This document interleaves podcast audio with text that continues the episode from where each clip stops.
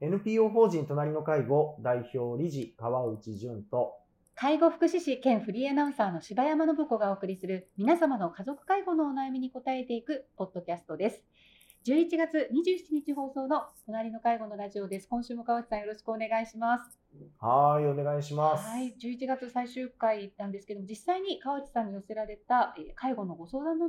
内容から、はいえーご紹介させていただきます。今回は、はい母を介護していた父ががんになってしまいましたという、うんえー娘さんからのご相談です。そうお母様を介護していたお父さんにがんが見つかったということですよね。ねまえあ改めてでもどうでしょう？あのこうラジオ聞いていただいて皆さんねこれありえますよね。ありえますね。えー冷静に考えるとですねあの、ええおお父さんお母さん70代後そ半なんですけど、でお母様が残念ながらちょっとね早くから認知症を患ってらっしゃってて、え。で、それをまあ同居してるお父さんが介護しているよっていう感じですね。で、お父さんは一生懸命、まあね、今まで自分が働いてきたのも、うちの妻が、あの、家のことを一生懸命やってくれて、支えてくれたから、ここで妻に恩返しがしたい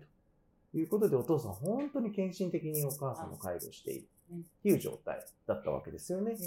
まあ、これもよくある。まあ、あの、最近は、まあ、いろんなニュースから、その、もうあよく話題になりますけど、その、老老介護っていう状態にまさにあったと。はいで、お父さん残念ながら、そうなると、まあ、お母さんの介護で、やっぱり目が離せない、忙しいっていうこともあって、自分の体調不良に気づきにくくなる。まあ、気づいたとしても、なかなか病院に行くのが遅れるみたいなことがあったりするんですよね。当然、あの、本当は、ね、地域の高齢者検診とか行ければいいんだけど、なかなかそういうところにも、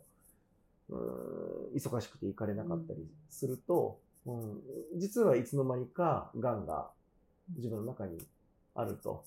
で、何か体調変化があったりとかあした時に、たまたまあの見つかるっていうことがあったりしますよと。で、お父さんがんが見つかってしまったと。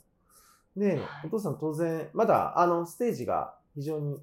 早い段階のがんだったから、じゃあここから、うん、どんな治療にしましょうか？手術をして、抗がん剤治療して、まあ、楽か、抗がん剤治療して手術をするみたいなこととか、で、その後も、いろいろ何度か、あの、薬を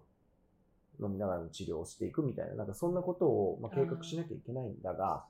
だけど、これ、えっと、娘さんからの相談で、その娘さんとしては、いや、じゃあ母はどう、その父が治療している母はどうなるんでしょうみたいなうんことなそうわけでですすよね。ね。そしてお父さんのことも出てきてそうそう、お父さんも、なんか通院は一人で行かれるのか、みたいなこととか。一気に。ってなった時に、そうなんですうん。二人同時にうんサポートが必要になっちゃいましたねっていうことなんです。ええで、えこの時に、私たちは、きっと、いや、これは、なんとか自分が行って、大変だけど、お父さんもお母さんもやらなきゃと。で、一旦仕事は休んででも、親の近くにいて、サポートしなきゃって思うんだけど、これが一番やっちゃいけないことなんですよね。あ一番やっちゃいけないこと。やってはいけないことですね。まあ私たちの親孝行しなきゃ、親、家族の一大事は、なんとか私がサポートしなきゃっていう、その気持ちには当然共感はするんだけれども、ええこれが一番次の大変さを生んでしまうので、で、実はこ捉え方一つなんですけど、ええ。これ実はお父さんは娘さんにもなんか日々の介護の大変さ大変さも言っていなければ、お父さんはケアマネージャーにも自分が妻の介護がちょっと苦労してきているんだってことを全然言ってなかった。だから、だから、実はお父さん結構お母さんの介護を抱え込んじゃったんですよね。で、で、結局自分の体調変化にもちょっと気づくのが遅れているっていう、そんな状況だったとしたら、これお父さんがもう、えーお母さんの介護を手放さなきゃいけない。ある意味強制的に手放すことできるから、お母さんの介護をちゃんと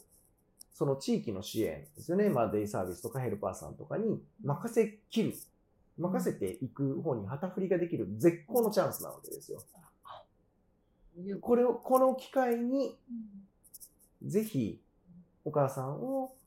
ちゃんとしたサービスにつなげていく。だから娘さんがするべきは、あの、いや、父が病気になり、そして母の症状、最近の症状をお父さんから、まあなんとかこういう状況なんだからお父さんちゃんと言ってよって言って、お父さんから聞き出せないし、お父さんがちゃんとケアマネージャーに伝えるように娘さんが仕向けていくみたいな感じでいくと、うん。ケアマネージャーとしては、あ、そんな大変な状況だと知りませんでした。で、そもそもお父さんも自分が癌になって治療しなきゃいけないっていうのを全然ケアマネージャーに言ってなかったっていうのが分かった。ですると、じゃあお母様の支援は、はい。実はケアマネージャーがうまく調整してくださって、デイサービス週3回行くことで、実はちゃんと一人暮らしができる状況にまでなったと。で、時々ショートステイも使ったりとかして。で、これでお父さんがええちゃんと自分の治療に向かうことができたはいことなんですね。で、で、これ娘さんが2人両方やるっていうのは、今までお父さんがやってた通りお母さんの介護を家族で抱えなきゃいけないとか。で、お父さんも娘が来るんだったら、やっぱり娘に依存してしまうっていうリスクもあるから。だから、娘さんは今まで通りの距離感のまま関われば、ご両親に適切な支援も届くし、そして当然娘さんの仕事への影響も最小限で済むから。でこれが本当の意味での両立だし、えっ、と、テレワークを使って実家に帰ることじゃないな、ないんですよね。お伝えをしたと。で、その娘さんは、いや、え、そんな考え方あるんですね、みたいなことをおっしゃってくださっててそう。ですか。ちょっと目から鱗っていう感じ。まあまあねう、んそう、そうみたい。そうかもしれないそれは、はい。あの、で、えー驚かれてたんですけど、でも実は、まあ、ううまい伝え方かどうかあれですけど、私たちも地域の中で、その、抱え込んでしまってるご家庭の介護を支援しようとするときに、えー何かきっかけが欲しいって思うわけですよ。はい。まあ、今回ガンだっていうのはちょっと大きかったけど、ええ例えば、お父ん、さんが買い物途中に足捻挫するとか、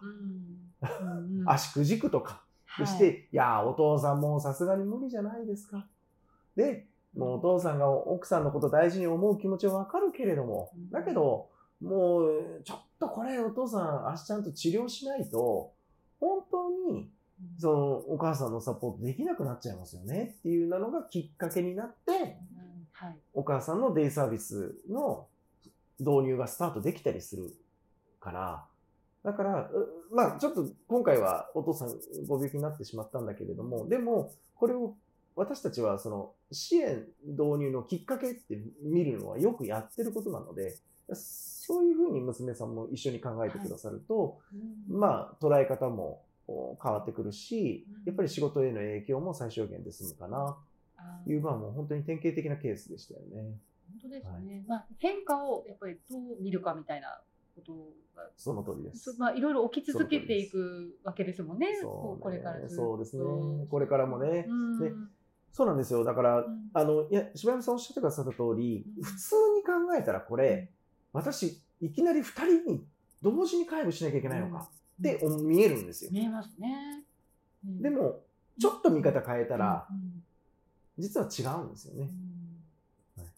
いねそのちょっと見方を変えるような支援を届けていくのが、やっぱり私たちの仕事なんだろうし、まあ、このラジオを聞いていただいている方の中でも、もし今ね、自分の親が老老介護だっていうことで、で、なかなかその、お状況が打開できないのは、もう何か次のエピソードが、その、えイベントが起きるのをしっかり見守りながら、でも、その時すぐに頼る先を見つけておくっていう意味でも、もう包括支援センターとかケアマネージャーに、娘さん、息子さんが直接アプローチできているパイプがあるっていうことが、あの、二人同時に介護をするっていうことを防ぐことにもなるので、うんぜひ、そう、ね、聞いていただくと嬉しいなと思いましたね。そうですね。まあ、お親がやっているようにこうやるっていうことが必ずしも、うん。あの正解ではないっていうこともありますすし。そうですね。うんはい、はい。おっしゃる通りで、もうなかなかね、まあ、あのーやっぱり、気丈にもお母さんの介護をしてたお父さんの一大事ってなれば、うんまあね、みんな動揺すると思うんですけど、思いますね。まあね、どうか冷静に対応いただけるとうんいいかなと思いましたね。はい、はいありがとうございました。はい、ありがとうございました。